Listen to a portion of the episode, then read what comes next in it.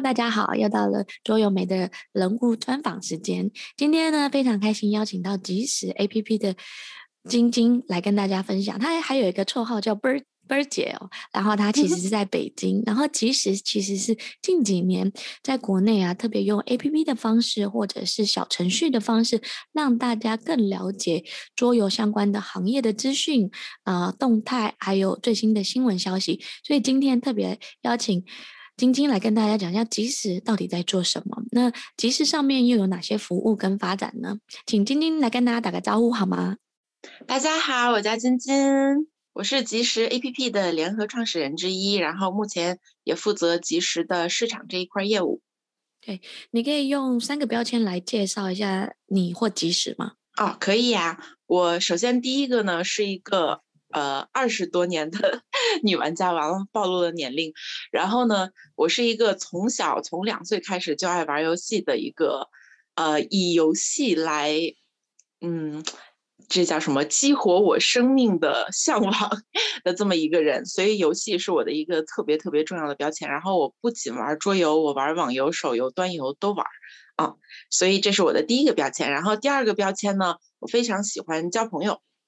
我就是非常喜欢。把更多的快乐，就是我人生的目标是希望把更多的快乐分享给更多的人，所以我们开始做了即时，嗯，通过桌游这个媒介来分享快乐。然后第三个标签呢，我就是其实就是即时 APP 的嗯联合创始人之一。然后我们也希望通过即时平台，能够呃让更多的嗯小伙伴来了解桌游，然后通过桌游能够获取到我的这个人生目标吧，就是更多的快乐，嗯。那你可不可以来介绍一下即时大概是什么时候发展的？因为我觉得你们的模式蛮创新的，像国外有那个网站啊、BGG 啊或相关，可是国内大部分都是自媒体，主要都是用文章的方式来呈现。可是你们一开始就直接创了即时 APP 的这种小程序，想要服务桌游行业或者是桌游玩家这样子主要的客户，为什么会有这样子的发想呢？然后大概是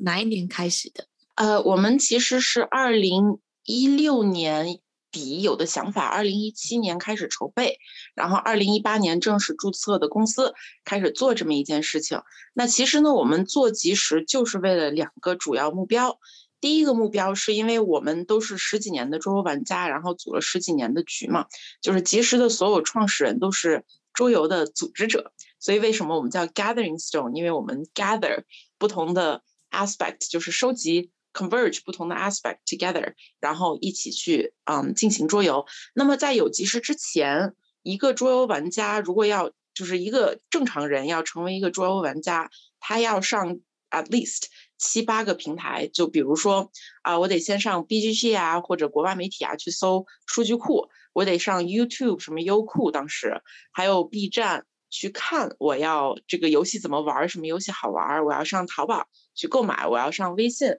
去组局，或者 Facebook 去组局。那么整个流程下来的话，呃，包括用其他各种奇奇怪怪的 APP 去做记录，然后呢，基本上整个流程下来需要十几个小时。所以我们当时就说，为什么没有一个 APP 能够让我们能够快速了解到桌游，并且实现组局、购买和所有相关的功能？所以这个是我们当时做即时的第一个目标，其实就是融合。就是把所有桌游相关需要的这个元素给嗯融合起来，就是一个用户可以上即时去发现游戏，呃找玩家，然后去购买游戏，然后去点评、去记录、去做所有桌游相关的事儿。那这样做出来了即时以后呢，一个玩家大概从原来的十几个小时去探索桌游的旅程，只需要十几分钟。就可以尽快的开启游戏，就开启游玩，这是我们做的第一个目标。那么第二个目标，其实我们要做的是桌游社交。嗯，那桌游社交我们是分为两个模块，呃，大家可以想象为一个滴滴打车，就是我们是其实即时的大战略是有一个线上部分和一个线下部分。那即时就是一个滴滴打车的平台，然后线上部分是所有的。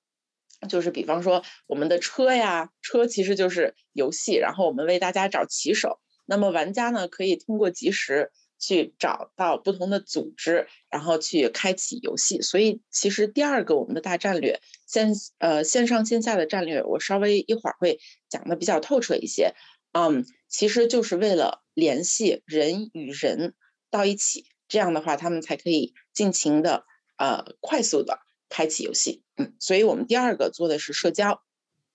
对，主要是为了这两点。因为我那时候看到的时候，我就觉得第一第一次的时候，我就觉得它很像 BGG 的概念，中国中国版。因为其实在这边真的找找游戏的介绍，然后找相关的资料，真的是非常非常的难呢。因为可能你要在公众号里面找桌游的介绍，可是又不是写的很全跟很齐。第二个是，如果你要翻墙去 YouTube 啊或 BGG 啊，你又有英文程度上的困难点。那第三个就是去论坛，你还记得论论坛这个吗？就是我跟你讲，论坛就像一个大海一样哦，就是茫茫捞针，我根本找不到东西。然后或者是你要去，呃，一个对话里面几百个对话，在下面的留言里面，可能只有一条是有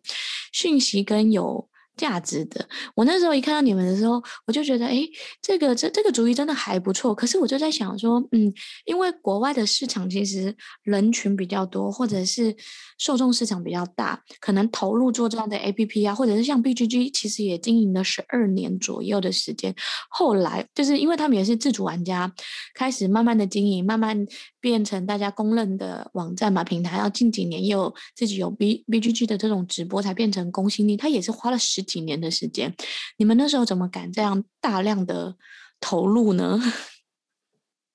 因为其实，嗯，我觉得即使和别的团队不一样的唯一一点是，我们的团队是所有人都不是为了钱，都是因为特别特别热爱桌游来做的。然后我们即时的合伙人基本上都是一些就是创业公司的就负责人。过来做的，所以我们是把经验给带过来。然后我们其实跟 BGG 做的模式不太一样的点是在于，BGG 它其实是一个全网最大的数据库。因为我当时跟 Scott Alden 就是 BGG 的创始人也聊过这件事情啊。我们其实触达的有两点跟 BGG 就是核心项不一样的。第一点就是我们是参照 BGG 做的第一个功能就是发现嘛。嗯，就是中文的这个数据库，但是其实我们的目标，第一是要做社交，就是当你把人与人联系到一起了以后，它一加一是大于五的这么一个模式啊，这是一个互联网模式。然后第二的话呢，其实我们跟 BGG 的就是平台布局不太一样，BGG 它主要做的是网站嘛，但是我们主要做的是移动端，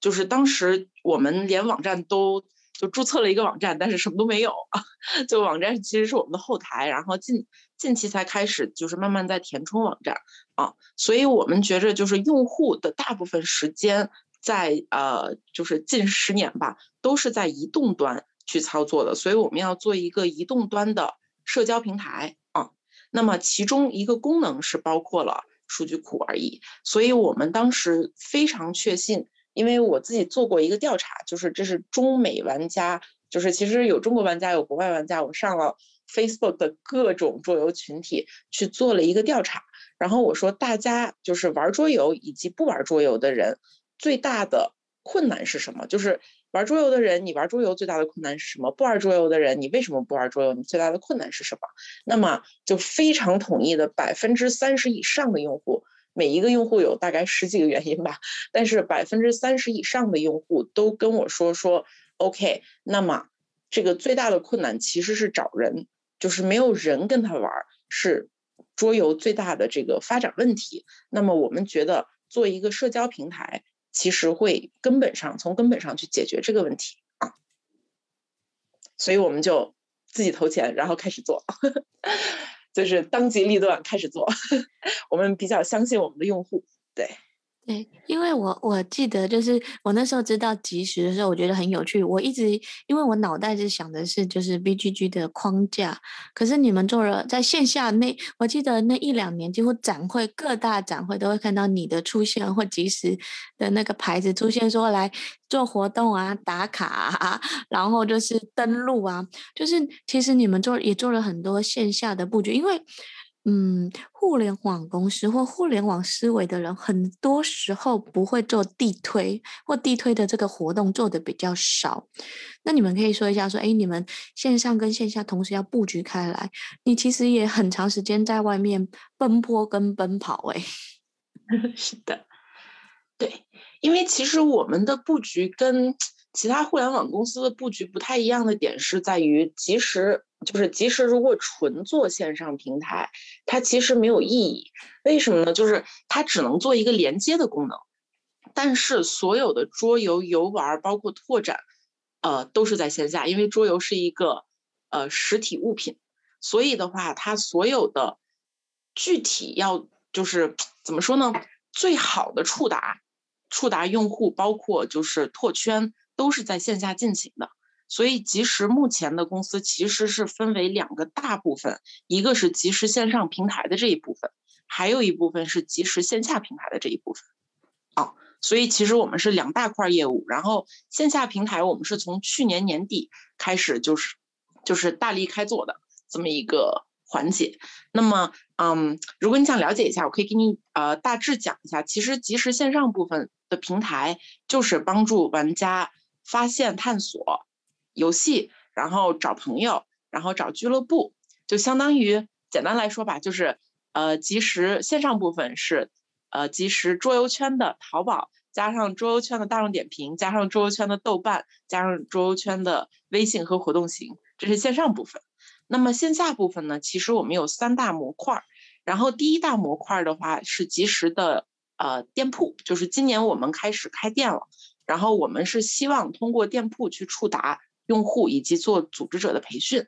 那今年我们开了，就是一月十号开了一个叫即时酒馆，然后我们今年也会快速复制这个即时酒馆的连锁品牌，这是第一块业务。然后第二块业务呢，其实是叫即时活动。那么我们通过做很多的党建，包括团建的业务，我们去年已经做了大概五六百场就即时自主运营的活动。然后这个活动呢，我们呃包括了就是全国的一个高校比赛，就是去年我们花了一个月时间做了一个一千三百多人的强国梦比赛，六十四所高校在八个城市，然后还有宝可梦的比赛。今年我们跟嗯宝可梦也会继续做比赛，然后包括 Uno 宝可梦，就是一些大的这个厂商一起做线下比赛。然后我们另外一块呢，就是政企活动，就包括像。啊、中国建设银行啊，中国招商银行啊，呃，中国银行啊，然后中粮等等的，就是企业也会跟我们一起通过桌游去做党建和团建的培训啊，这是第二块业务，就是即时的活动业务。那么第三块业务呢，是其实是我们的组织者培训，因为即时的灵魂就是我们的创始人都是组织者，然后我们坚信。其实组织者是给桌游带来最大赋能的一个团体，所以在即时平台上，我们也有八千多个组织者，有好几万个俱乐部，所以我们也希望就是把所有的中国潜在的组织者都给集合起来，然后通过组织者去发散桌游的爱。，OK，所以其实听起来哦，就是其实它不光光只是。单单纯的一个 APP 而已，因为我刚刚一讲就觉得，哎，你们整个思维啊，跟整个布局其实是蛮完整的一家公司，只是用互联网的公司来经营你们的第一步的发展，然后把各地方的聚集，因为我常常看你在群里就说，哦，北京场啊，上海场啊，哪哪里场，我就觉得哇，可以跨。城市之间组织活动，其实相对有一点点的难度。第一个要是号召力够强，第二个要当地有相相关的资源或者相关的组织者愿意支持跟配合。我觉得就是这段时间就是累积着这样影响力，其实蛮蛮厉害跟蛮可观的。谢谢谢谢，对我们也是用爱发电了很多年。对，然后我想问一下，就是其实你们创了很多线下服务啊，像有北京团啊，而且特别的是你组了一个女生团，可以介绍一下，就是哎，你们现在大概有哪几种不同的线下分类啊，或之类的，让听的人可以更了解说，哎，它其实不是只是下载一个 APP 在上面搜寻资料而已，它其实还可以做一些延伸的服务啊，或加入组织啊，就是各地的小组织啊，然后找到人跟他们一起活动。对，其实嗯，线下这一块的话，其实主要是三块儿。然后第一块就是比赛，就是比方说我们跟 Uno 啊，包括跟强国梦，就是新华书店呀，以及嗯跟 TCG 的这一块，主要都是比赛。我们会做很多很多场比赛，然后以及今年我们刚确定了会有三百场儿童线下活动，所以这块的话，我们是一个大体系，嗯，就是。就是比赛是一条一条线，然后另外一条线呢，其实就是刚刚说的政企服务。那么政企服务的话，就是跟嗯国内的各大企业一起去呃增加一个服务类别。就是在之前的话，可能团建呀、啊，包括培训啊，包括党建，都是一个非常嗯，就是非常就比方说大家一起去游玩啊，或者做一些团建活动。那么今年我们也是在大力去推广。用桌游来做团建和党建的这一部分活动，嗯，然后还有一部分活动呢，就是等于说我们的特色类别活动。特色类别活动是，嗯，对，最早就是地核的大宝跟我聊了一次天，然后我们说我们想。做个女生团，他说：“哎，我已经建了一个群，只不过还没有开始加人。”然后他就把我加进去了。然后我说：“来吧，那咱们一起去做。”然后我们就当天晚上开始把我们手机里认识的所有桌游女玩家都加到一个群里，然后就开始了第一场活动。哦，因为桌游确实，呃，女生比例非常非常的小。就是我自己的俱乐部，原来就是最极致的时候。我们有五十一个人参与一个活动，然后是五十个男生和我自己，所以我们也是一直在极力的去想发展女生的这个团体，嗯，那么这是一块儿，然后还有一块儿，其实我非常想跟大家分享的是，我有一个姐姐，其实是，呃，这个大家应该知道乐博瑞吧，就是乐博瑞那个张浩他的表姐，嗯，他的表姐其实一直在跟社区残联做了两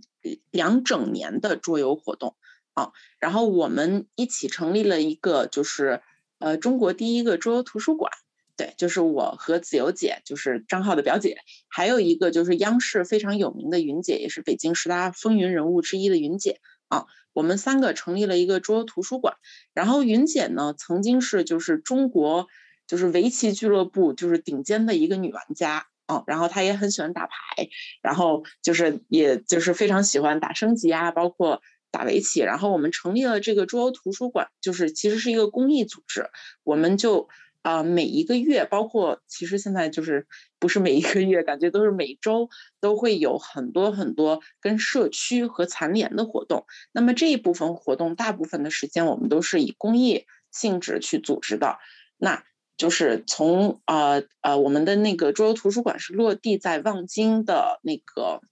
温馨家园的一个残联机构啊，然后这个机构里面呢有大概呃不到一百个学生吧，然后我们每一个月都会去他们那里去给他们做线下活动，然后学生现在都成为我们的好朋友，还给我们做饭吃，就是带残疾人一起玩桌游啊，然后呢我们还有各类其他的像儿童类别的特色活动。以及未来我们想要拓展的，包括音乐类别的特色活动，包括 ACG 的跨界，所以我们觉得桌游其实它是一个，嗯，几乎完美的媒介，它可以跨界到所有的领域。就是最近我们还在做自闭症儿童这一块儿，就是跟北京几个自闭症儿童机构，然后在测试不同的桌游，呃，去让自闭症儿童能够更好的，呃，彼此连接，嗯。听起来你们其实做的这么多，你可以讲一下，其实现在大概有多少人吗？不然其实这样一听起来，好像以前是互联网公司，好像只要有工程师啊，或者是技术研发团队，现在要有党建活动啊、线下活动啊，就是其实可能要有组织者啊、策划者啊，或者是了解桌游的行业者。你们现在大概整个规模大概有多大？呃，我们本身公司大概有四十多人左右，然后目前就是上一个月又多增加了五个人，所以就是我们团队也呃团队也一直在快速的扩张中，所以呢，我们目前公司差不多四十五人左右，然后呢，我们其实嗯是很大程度上依赖于一大部分我们的志愿者。就是即使在，比方说在北京，我们有一个非常大的志愿者团体，然后每一次有线下活动的时候，我们会跟我们的志愿者包括组织者联系，然后我们会给一部分的小薪酬，然后大家来帮忙一起组织游戏。OK，那其实说起来，就是你们其实对桌游的本体是很熟悉的，才能跨界运用这么多。那你们在找这些组织者啊，或者是呃相关的人，他们会不会觉得对桌游不了解？现在还需要给他们做一些科普的活动呢？还是你就想说，哦，科普也不用做，直接带他们玩起来就好？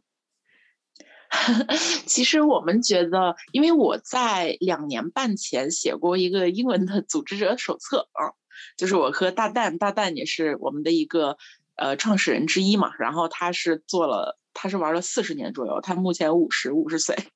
对。所以其实我们觉着桌游的组织者最核心的一个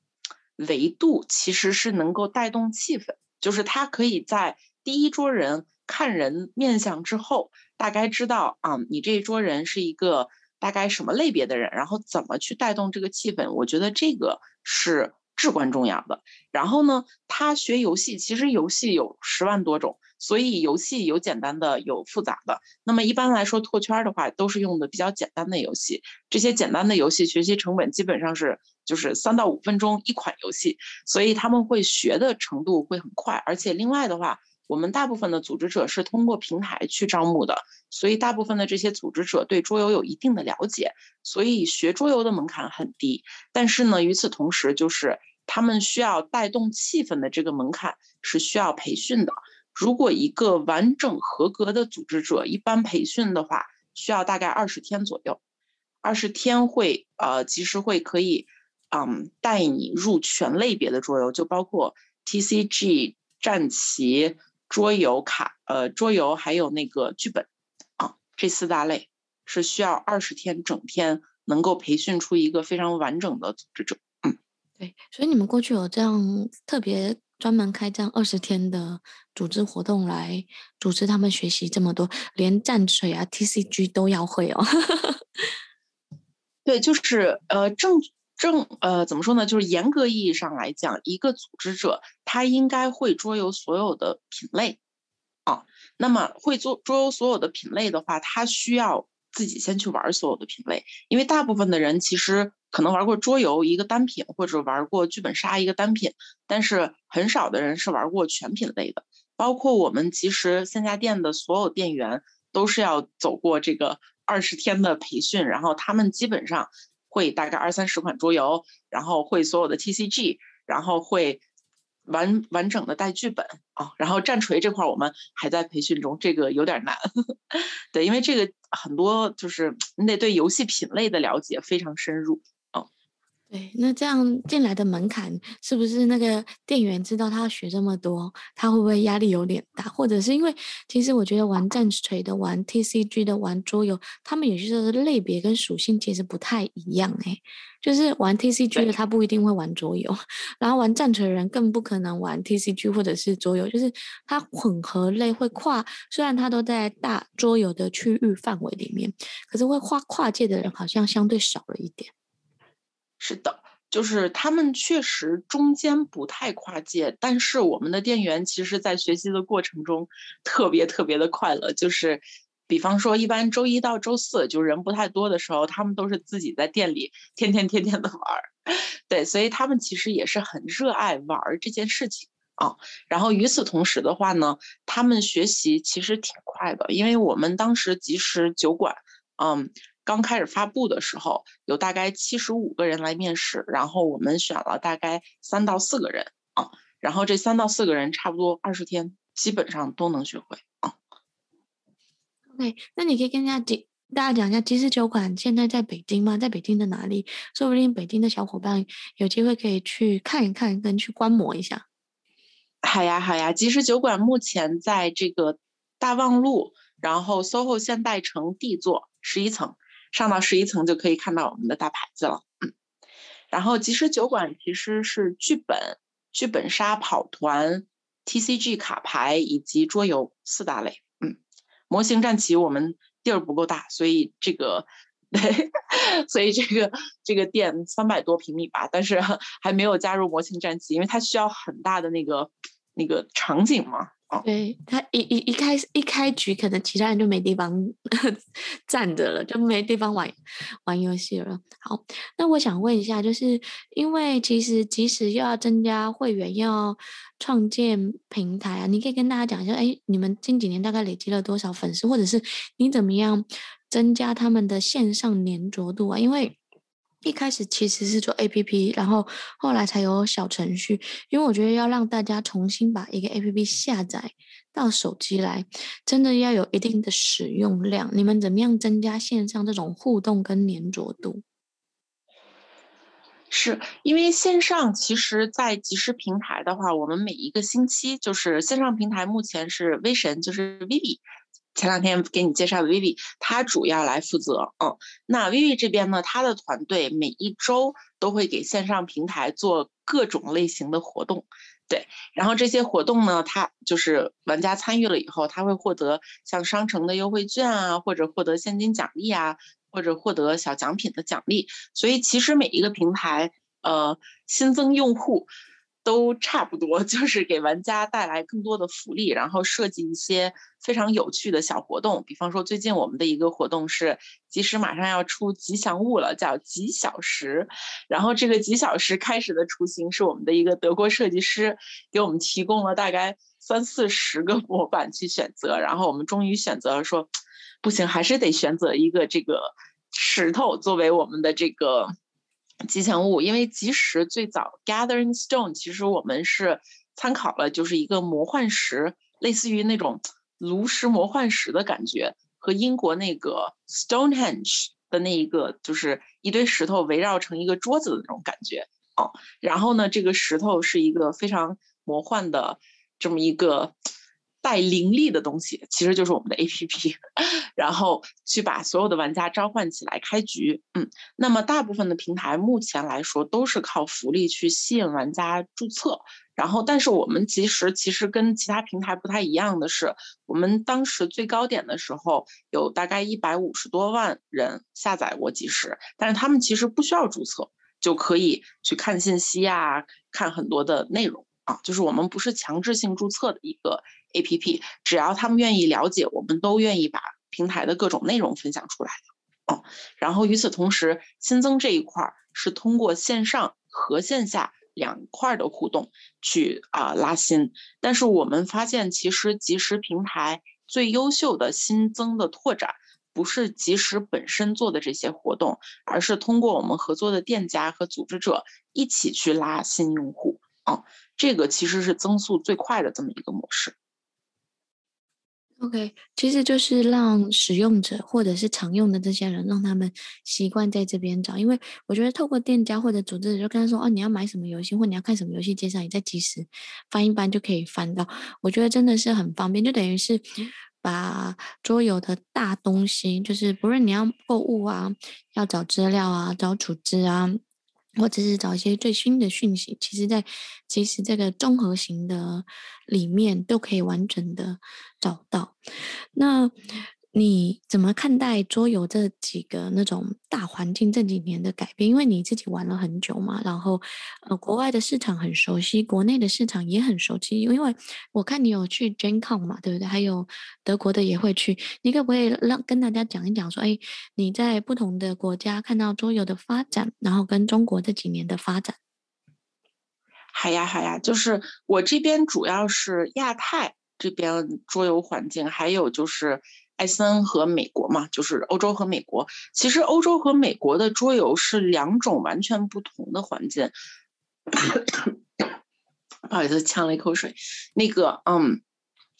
在欧洲这边的话，其实桌游的平均年龄是比较大的。就是桌游的平均年龄应该是三十五到五十岁左右的这么一个平均年龄，也就是说，大部分在美国入坑的玩家是十岁开始玩 DND 之后入坑的桌游，所以普遍来说，在 Gen Con 你看到的用户一般来说都是就是三十多岁往上的这么一批人群啊，但是在德国，在整个欧洲，其实桌游是不太一样的发展，因为大家都知道，就是 A 社是一个法国公司，然后也是目前全球最大的桌游公司。但是 A 社的主要的战略是做家庭游戏，所以在欧洲你会看到很多就是老年人、青年人和小孩儿全部一起来参加 Essenspiel，就是他们的人群的年龄跨度非常非常大。那么在整个亚洲的话，其实目前桌游。呃的群体，包括我们线上的群体，大部分还是青年人，就是十八到三十五岁，就是三十五岁应该是在国内的一个，呃还没有生孩子或者刚生孩子的这么一个 mark，所以在国内的整个人群，就核心人群来说的话，普遍年龄段还是比较年轻的，哦，就是。呃，十八到三十五岁是大概中国的群体，三十五岁往上大概是美国的群体，然后欧洲的群体是，其实我觉得是最好的一个群体，就是从小孩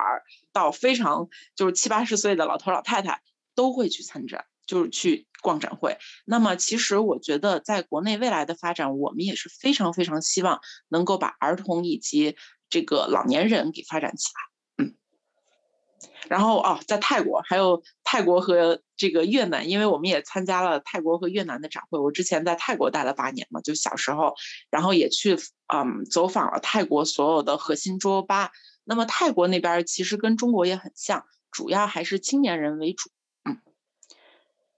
对，所以我觉得桌游发展一定是就是按照当时 IPv2 的数据来说的话，桌游每一年的增速大概。快的时候是每一年增长百分之二十九点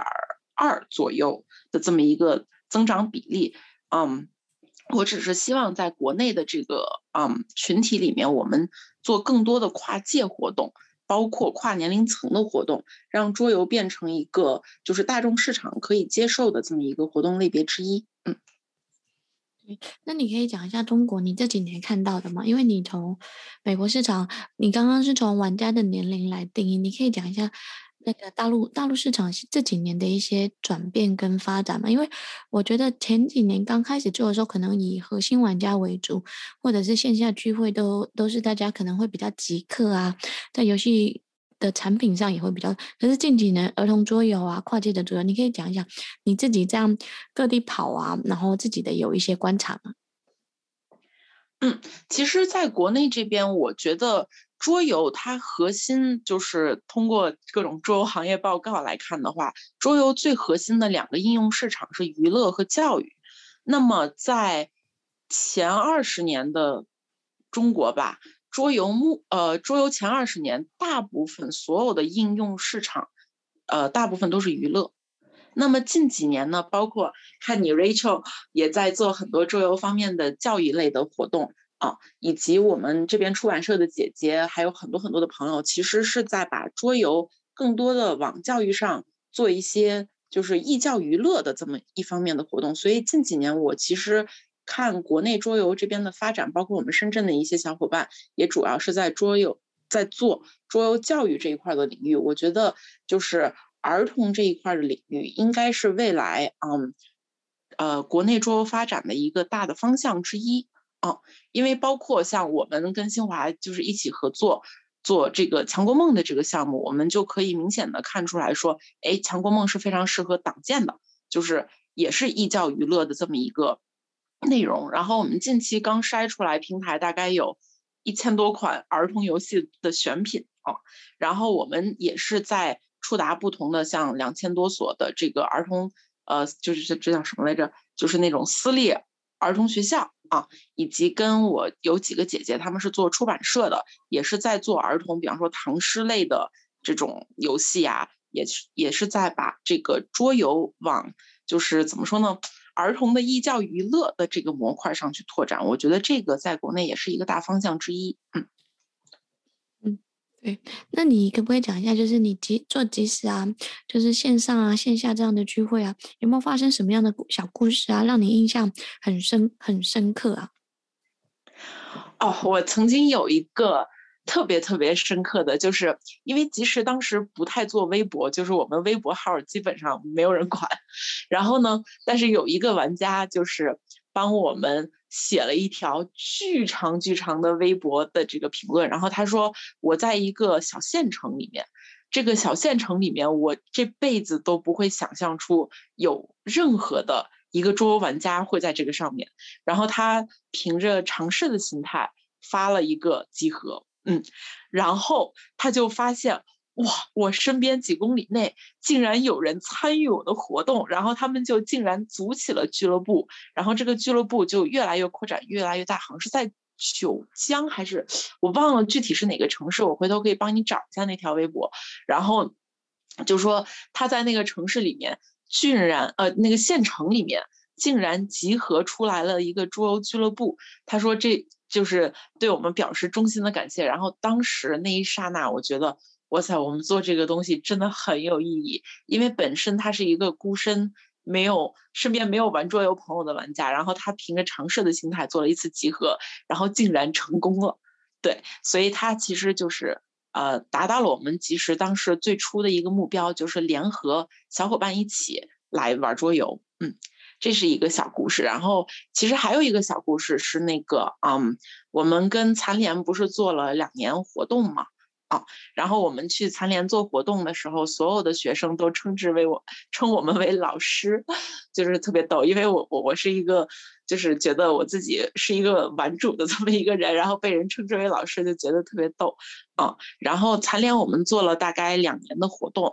然后当时我们就是啊、每一个月都会去那儿组办一个，比方说啊、做吃的加桌游，或者是做桌游加图书等等的不同类别的活动。那么残联的小伙伴包括有一个嗯七十多岁的老阿姨和一个拄拐杖的老爷爷。近期刚参与我们的 Uno 比赛，然后当时 Uno 比赛有二十三个人，就是俱乐部赛的时候有二十三个人参与，然后竟然我们所有的游戏玩家没有打过一个七十多岁的老阿姨和一个就是拄拐杖的老爷爷，他们真的为了比赛真的 practice 很久很久很久，然后竟然把我们就是。叫虐杀，就是玩虐，然后让我们也非常非常的 surprise。嗯，就是其实呃爷爷奶奶这一辈儿的人，他们其实很聪明。就是我奶奶第一次玩跟我玩璀璨宝石的时候，就把我就把璀璨宝石最强套路就已经分析出来了。因为我奶奶啊、年轻的时候是数学老师。所以他就说，哎，这是一个数学游戏，然后这个数学游戏璀璨宝石，你最核心的是拿高分牌，不要拿那些就是自动驾驶的低分牌，然后就把我和我妈妈 全部玩虐，对，所以就是这一些非常非常小的瞬间，你会发现，其实桌游给大家带来的真的是连接和快乐。也是我们做这个东西的初衷。你刚刚讲到就是妈妈跟奶奶玩，所以你一开始也有提到说你两岁就开始玩，所以你家里是从小让你就这样大范围的接触这些游戏嘛？你可以讲一下你的一些背景嘛？而且第二个是因为你是少数是女生在桌游圈里面，我因为我也是少数女的女生在桌游圈里面，然后做教育啊做发展。我记得我以前去店里总是会引起大家的好奇，说你怎么会来？然后你要玩什么样的游戏？对。对，然后哎，对，然后有些时候我也常常带女生去，他们就很好奇说，哎，奇怪，怎么这群女生会常常出现？我以前要进桌游店之前，我要先跟自己建立好信心。我在台湾的时候，因为那时候大部分都是男生进去，然后他们就觉得说，嗯，你是不是走错店了？对，或者是说，啊，你要玩那种，你是不是要玩那种派对类型的游戏？可是我们这边的游戏有点难哦，对，你可能不会哦，对，你可不可以讲一下，就是之前类似这种的小故事？可以呀、啊，可以呀、啊，就是我其实是两三岁的时候就开始玩扑克牌了，因为我爸爸妈妈在生我之前，他们是重度的桥牌玩家，就是我妈妈原来是青海省的省女子冠军啊，然后我爸爸原来是。就是他原来在气象局工作，然后气象局是一九五几年建成的，然后说省长从来没有去过气象局，这是一个真实故事。然后说有一次是为了跟我爸爸请教桥牌，然后去了一趟气象局，然后从此以后我爸爸就不好好工作，然后就天天开始研究桥牌。所以我很小的时候，因为我是两岁去的泰国，然后我爸爸妈妈每一个周末，只要不出去去海边玩的话，他们都会在家组织桥牌的局啊。然后我小时候从大概两三岁开始就开始玩牌，我还有照片去证明。对，然后与此同时的话呢，我爸爸妈妈也从小就教我玩各种棋类，就啊，actually 棋类是我奶奶教我的。然后所有的卡牌游戏，包括升级呀、什么什么这这个争上游啊，拱猪啊。呃，桥牌他们说我太嫩了，所以我只能发牌领小费啊。然后，所以我很小很小就开始玩扑克。然后我一直玩到了，就是我去我十岁去的美国。然后更逗的是，我当时去美国的时候，在泰国学的英语，所以这个英语呢就是不堪入耳。然后我们当时有一个 ESL 老师，他有三个孩子，但长得巨美，就长得跟个芭比娃娃一样。然后他每次跟我上一 v 一 ESL 课的时候，他都会带一盒 Scrabble。就是那个拼词游戏，然后我们两个上课其实没有在上课，就是在玩游戏。对，然后我小时候也是，就是啊、咱们国内不是过春节嘛？那泰国其实不太过春节，但是春节我爸就让我翘学，然后跟家里玩游戏。我记得我小时候有一次是在桌子底下，就是跟我奶奶他们打麻将，然后打完了以后呢，我特别困，然后我就睡在了桌子底下，然后睡着睡着。我突然惊醒，说啊，我糊了，然后把上面吓人大人都吓一跳，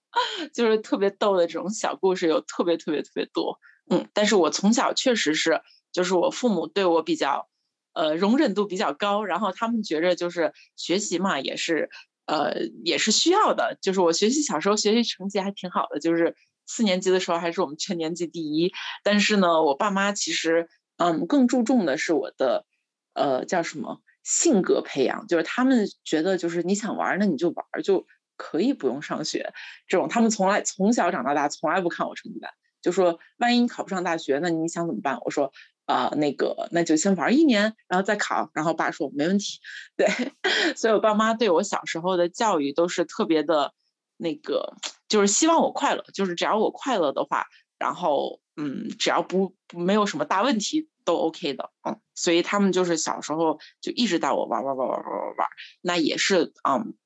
就是建成了我特别爱玩的这么一个本性，因为主要他们两个也很爱玩，对。哎，那你怎么会想加入这种桌游创业这样子的一个行列啊？嗯，因为其实我之前也都是做的创业公司，就是我第一个实习。其实做的是手游，然后那个手游叫 Happy Latte，就是做 P Monkey 啊。然后他们那一个游戏其实特别，就是拿手机往下放，然后一打开开枪这么一个游戏。我说这么一个简单的游戏都可以做到这么大。就是当时他们应该是 Adventure Games 排行榜 Number One 啊，然后当时呢，我在这个手游公司的时候也是为数不多的一个女生，我还是做 marketing 的。然后我每周五就组织大家玩《冰与火之歌》，然后我说像《冰与火之歌》全游这么好的版图游戏，我玩的是第一版，当年是零九年的时候啊，然后我就组织每周五就是我们同事一起去玩，然后说这么好的游戏。这么少人玩，但是手游这么简单的游戏这么多人玩，为什么不去推广一下桌游呢？然后我之后其实是做电视和电信的业务，但是最后我不，我实在是不想做了。我跟我父亲说，我说我的人生目标就是想建成世界第一的桌游乐园。那么在建成这个大乐园之前，我需要做很多很多的事情，然后即使也是我们。所有人就是我们当时创始团队，所有人向往做的一件事情，就是大家都是从自家公司，就是那种 一把手的职位退出来，然后来创立的集市，啊，就是都是自己出钱、自己出力、自己出人，然后还不赚钱，就是做出的集市。因为我们觉得就是怎么说呢，人生很短暂，那么如果找到一个特别热爱的东西，并且有一个特别好的团队，那。这事儿如果不做，就永远没有人在做。对，那你可以讲一下，说一开始大概有多少人一起创立？我我本来以为你们其实团队有一部分人是在国外的。哦，呃，不是，不是的，是最早呢，其实是呃刘继洲和我，因为我们一起做了十几年的这个桌游俱乐部嘛，就是我们当时俱乐部全是网游玩家，就是其实没有严格意义上的桌游玩家。哦，然后我们当时认识了热点，就是点歌。嗯，然后点歌当时 run 的是北京热点俱乐部，也是北京最好的桌游俱乐部之一。然后我们就一见如故。然后之后呢，我们又认识了威神，然后威神也是一直在点歌俱乐部，包括在自己就是呃自己家里一起就做了很多很多很多年的桌游。他也是一个巨富二 巨富二代，但是他原来在他们家里的公司是做。General Manager 就是 GM，就是基本上就是一把手的职位。然后我们就觉着还是想做桌游。然后包括大蛋，大蛋其实是我们的核心创始人之一，因为他当时就是我一开始跟他说，我说我要做即时，然后他说啊，你要做个数据的数据库就不不想做了。然后我说我不，我一开始就跟他说我不想做数据库，我说我要做一个中国和全世界最大的一个社交桌游社交平台。然后当时但。当机立断，什么都没想。他说：“你需要什么，我就永远帮你。”对，所以我们的团队就是创始团队。其实，啊、还有一位是啊、那个牛津大学毕业的一个毕业生啊。然后就是，然后还有一个是中国，就是世界万智牌的中国唯一的冠军，就是张之阳。就是万智牌圈所有人都认识张之阳。嗯，然后就是只要是跟中国。万智牌有关的都会有张之阳的图片，然后他也是就是万智牌圈的一个大佬，他自己也有就像牌店啊这种的啊，其实是我们几个我们呃几个核心人创立的即时，嗯，也是非常，其实就是处于对桌游的最深度的热爱，所以才做的这么一个公司，嗯。主要就是一见如故，大家玩的特别好。就是我觉得玩的特别好，就能成为一个特别好的团队。因为我们当时玩的时候，就是我们自己团队玩的时候，就越玩越想跟自己团队玩，就是就是必须每周见面，就不见面感觉少了点什么东西。所以我们就发现，我们说，哎，我们其实是一个非常融合的团队，因为我们可以就是无论吵架吵成什么样，但是我们的关系依然特别好。那这其实是一个创业团队。特别需要的一个东西。嗯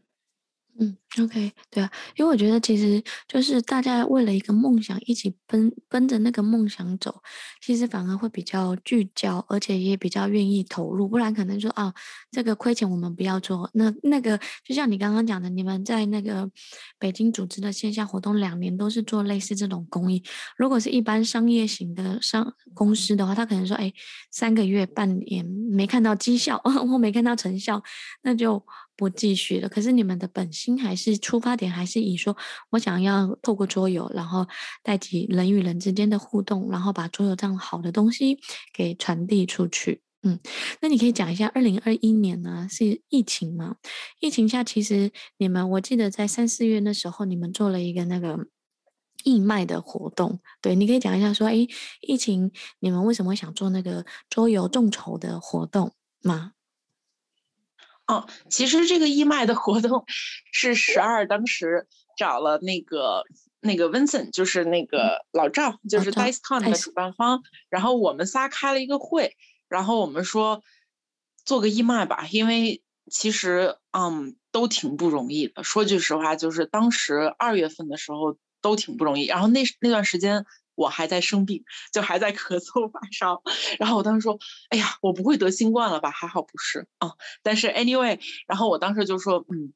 反正春节这个档期我们也都困在家，也没有什么事情做，然后我们就说那一起去做一个义卖。然后当时他们说那及时来负责就是做这个义卖的核心平台，因为只有我们的平台是有几乎所有出版社的游戏产品。”然后呢，老赵那边就是 Vincent 那边，DiceCon 那边负责做媒体的宣传。然后我们就说那就开始做吧。然后其实义卖我们当时做真的挺不容易的，因为所很多很多的货品，就是义卖的这个形式呢，就是呃我们当时有五十五个出版社、设计师和经销商都捐了很多产品，然后我们都放在平台上，然后用户买的所有的产品的所有钱，嗯，都是捐给了。当时武武汉华中科技大学的一个医院啊，那当时其实做义卖的时候，因为义卖虽然我们只做了五天，发货发了六个月，因为很多工厂没有办法发货，所以用户其实他们当时捐了钱，就等于做了一个众筹一样，因为很多货品发不出来啊，因为工厂就是有一些工厂还在武汉，就根本开不了门，嗯所以我们当时其实是做了五天，然后捐了大概三十七万块钱给这个呃武汉的这个，反正也是一个非常非常有名的医院，还有人家还发了一个感谢信。然后我们当时因为有很多那个捐钱不是出事儿了吗？我们找了所有的武汉小伙伴，包括当地的医生去确认说，哎呀，我们捐的这个钱都是 OK 的，就 double check 了十几条，就十几条关系，但是。当时我们所有桌游的小伙伴，包括那个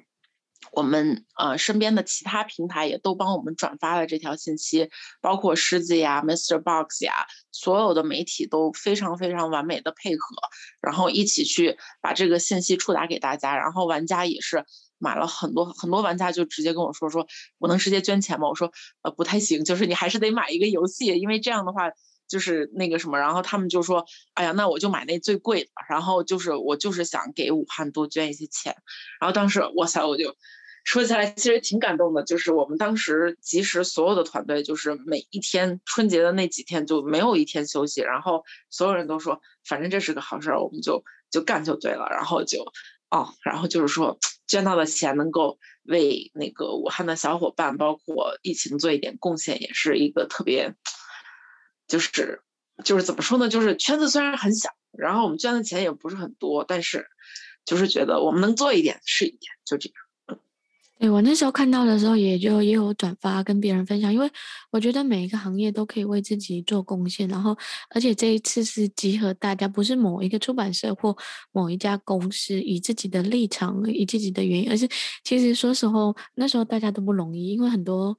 他们就是被困在家里嘛，大家也想上淘宝、上网店买货，可是货发不出来，因为工厂没上班，仓库不能发货。就是其实大家二三月的时候内心很焦，可是我觉得大家在那么困难的时候，还是会想用自己的一点心力或所有的行业，我们用物品的方式，然后去创造贡献跟价值。我觉得这是一个非常重要重要的事情，也谢谢你们，就是当时那时候有这样子的发起，然后大家也出版社共同用心跟支支支持大家。我记得那时候后来还带动了有一些出版社啊，他们就说：“哎，我们有捐捐一些儿童类型的桌游或教育类型或什么类型的桌游给这种就是嗯医护人员呐、因为等于是医护人员要在家，呃要要出门陪伴。”要照顾病患，所以他的孩子就被留留守在家里。所以有些出版社就直接做这样子的，只要他们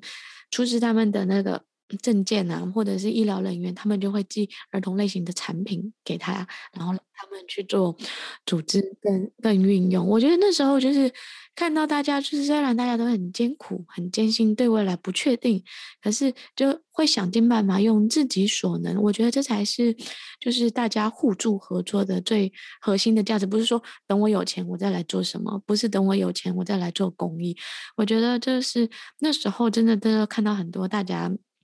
的用心啊，然后也看到及时，我觉得集时是一个速度跟反应很快的一家 公司诶、没有没有，其实就是主要是朋友就说 这个东西就是你及时来做吧。然后我们当时想了一下，我们想了大概半个小时，然后我们说做就就就这是好事儿，就是因为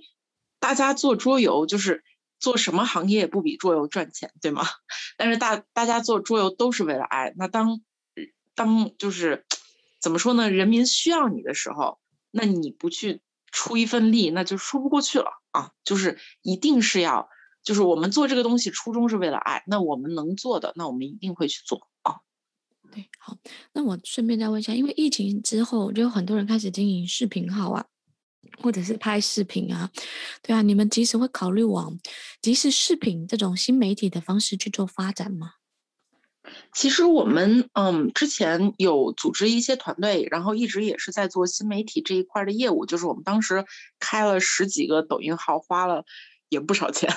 说实话，就是去运营抖音这个平台，因为抖音目前增速是国内最快的一家公司之一嘛。但是我们其实发现，就是集时的基因还不是做新媒体的。那其实我们有八十多个就是嗯 UP 主的小伙伴。那他们其实真正意义上真的是做新媒体，而且真的是花很长时间用爱发电去做起来的。所以这一块未来的布局，我们可能自己会出一些内容，但是这块不是我们的核心项的一块模块啊，就是主要我们还是嗯跟 UP 主们合作，然后 UP 主们来出视频，然后我们来就是想办法给他们提供更多的内容素材，包括就是。嗯，一些 利益等等的这一块模块，因为这块不是我们最擅长的部分，而且我们觉得很多桌游，包括现在我们也接触到了很多官媒，就像中国日报啊、新华网啊、出乐呀，包括就是我们合作的平台，像机核游民，他们其实真正意义上他们才是媒体啊。那么我们只是需要提供。支持就可以了，就是素材，比方说他们要做个活动，需要什么样的素材啊，等等的。我们其实更擅长于做这个，所以即使媒体这块不是我们核心的战略布局之一，但是我们也会做啊。主要是为了让玩玩家知道一些消息会做，但是不是我们的核心这个嗯需要去做的一块领域，对。Okay, 我们还是专注于平台和线下发展。嗯，那我想问一下，就是如果最后用一句话来总结，桌游对你而言是什么？我觉得桌游是一个可以分享快乐的媒介，就是，嗯，可以给所有年龄层分享快乐的媒介。就是我前两天去上海，然后路上。旁边有一个广电的阿姨，她说：“我从来我玩游戏不行，我从来不会玩游戏。”然后我教她玩了一个，就是从日本刚刚寄回来的一个叫 Maskman 的一个游戏。然后阿姨直接把我和另外一个小姑姑娘虐了，就是六把我们全输，就是只有她一个人赢。然后我们当时说，我们好像有点菜哈、哦，就是怎么会这么菜？就是有点说不过去了，就阿姨从来没有玩过，然后我们没有放水，真的没有放水，连续虐了我们六把，然后我们当时说，好吧，嗯，就是天外有天，人外有人，真的是。那你可以介绍一款你喜欢的游戏，就是可以推荐给那种新手女性玩家的话，你会推荐什么呢？哎呀，我有好多。如果我觉得推荐给女生的第一款新手游戏，嗯。我想我有两款，我现在非常纠结。我我还是选行动代号吧，因为就是其实我觉得儿童更适合嗲宝，但是嗲宝真的是我们女生就是玩到嗨爆的一款游戏。但是我还是希望推荐行动代号，因为行动代号其实它是包含了社交，就是社交就是合作以及对抗，以及非常非常重度的社交以及。非常非常好玩的这么一个机制，而且最重要的，他是我人生最爱的设计师，就是捷克设计师 Vlaada Chvotor 设计的游戏。所以我觉得这一款游戏基本上跟给女生、跟所有没有玩过桌游女生推，都是完美带入坑的这么一款游戏，就玩完就买。嗯，哎，为什么你？所以我觉得行动大号是一个非常优秀的。为什么你特别喜欢这个桌游设计师啊？嗯、我补充一下，因为很少人特别跟我说他特别喜欢这个桌游设计师。哦，好的，其实我是一个。不追星的人，就是所有的明星对我来说就是啊，就是个人嘛。但是呢，我对 Vlaada Chvátil 就是我爱上了他的思想，因为他其实设计了非常重度的游戏，像 TTA 呀，包括我最爱的魔法骑士，包括就是就是 Dungeon，包括简单的游戏，呃，就是像画画的有一个叫很多人不知道这个游戏叫妙叫什么来着？就是 Pictomania，但是我中文忘了叫什么，叫妙手神猜，也是一客馆的一个游戏啊。但是呢，这个设计师他的亮点是在于，他设计的所有游戏都是那个品类的几乎 number one，而且他的设计是，就是他比方说设计 MK，MK 就是魔法骑士，是一个融合了卡牌、版图、角色扮演、合作和对抗的这么一个游戏，但是。就是完美，就是它的东西不多不少，刚刚好。就很多游戏你会觉得啊，有很多乱七八糟不需要的东西；有很多游戏你就会觉得少了点什么。但是 Vlada 做出来的所有游戏，包括行动代号，包括那个画画的小游戏，无论是小游戏还是重度游戏，都是那个品类的几乎完美。就是 TTA 大家也知道，就是 TTA 其实是即时啊数据库里的第一款游戏，因为所有的团队所有人都共鸣，非常爱 TTA。它是一个既可以让你学历史，它又是一个卡牌，又是一个德式，就是就是很完美，就是你挑不太出它的毛病。那其实我见过 Vlada，我当时还 PY 他说，你能不能做一个宫斗的游戏？对，就宫斗主题的游戏。然后他就跟我说，其实主题不是特别重要，最最难的在游戏里面其实是简化游戏所有不需要的部分，而不是增加。就是增加是一个很简单的东西，你就加一个这个或者加一条细规，你觉得不平衡，你就再加一些东西。但是对玩家的体验上来讲，他的学习成本就会成倍的增长。而 Vlada 呢，他会用非常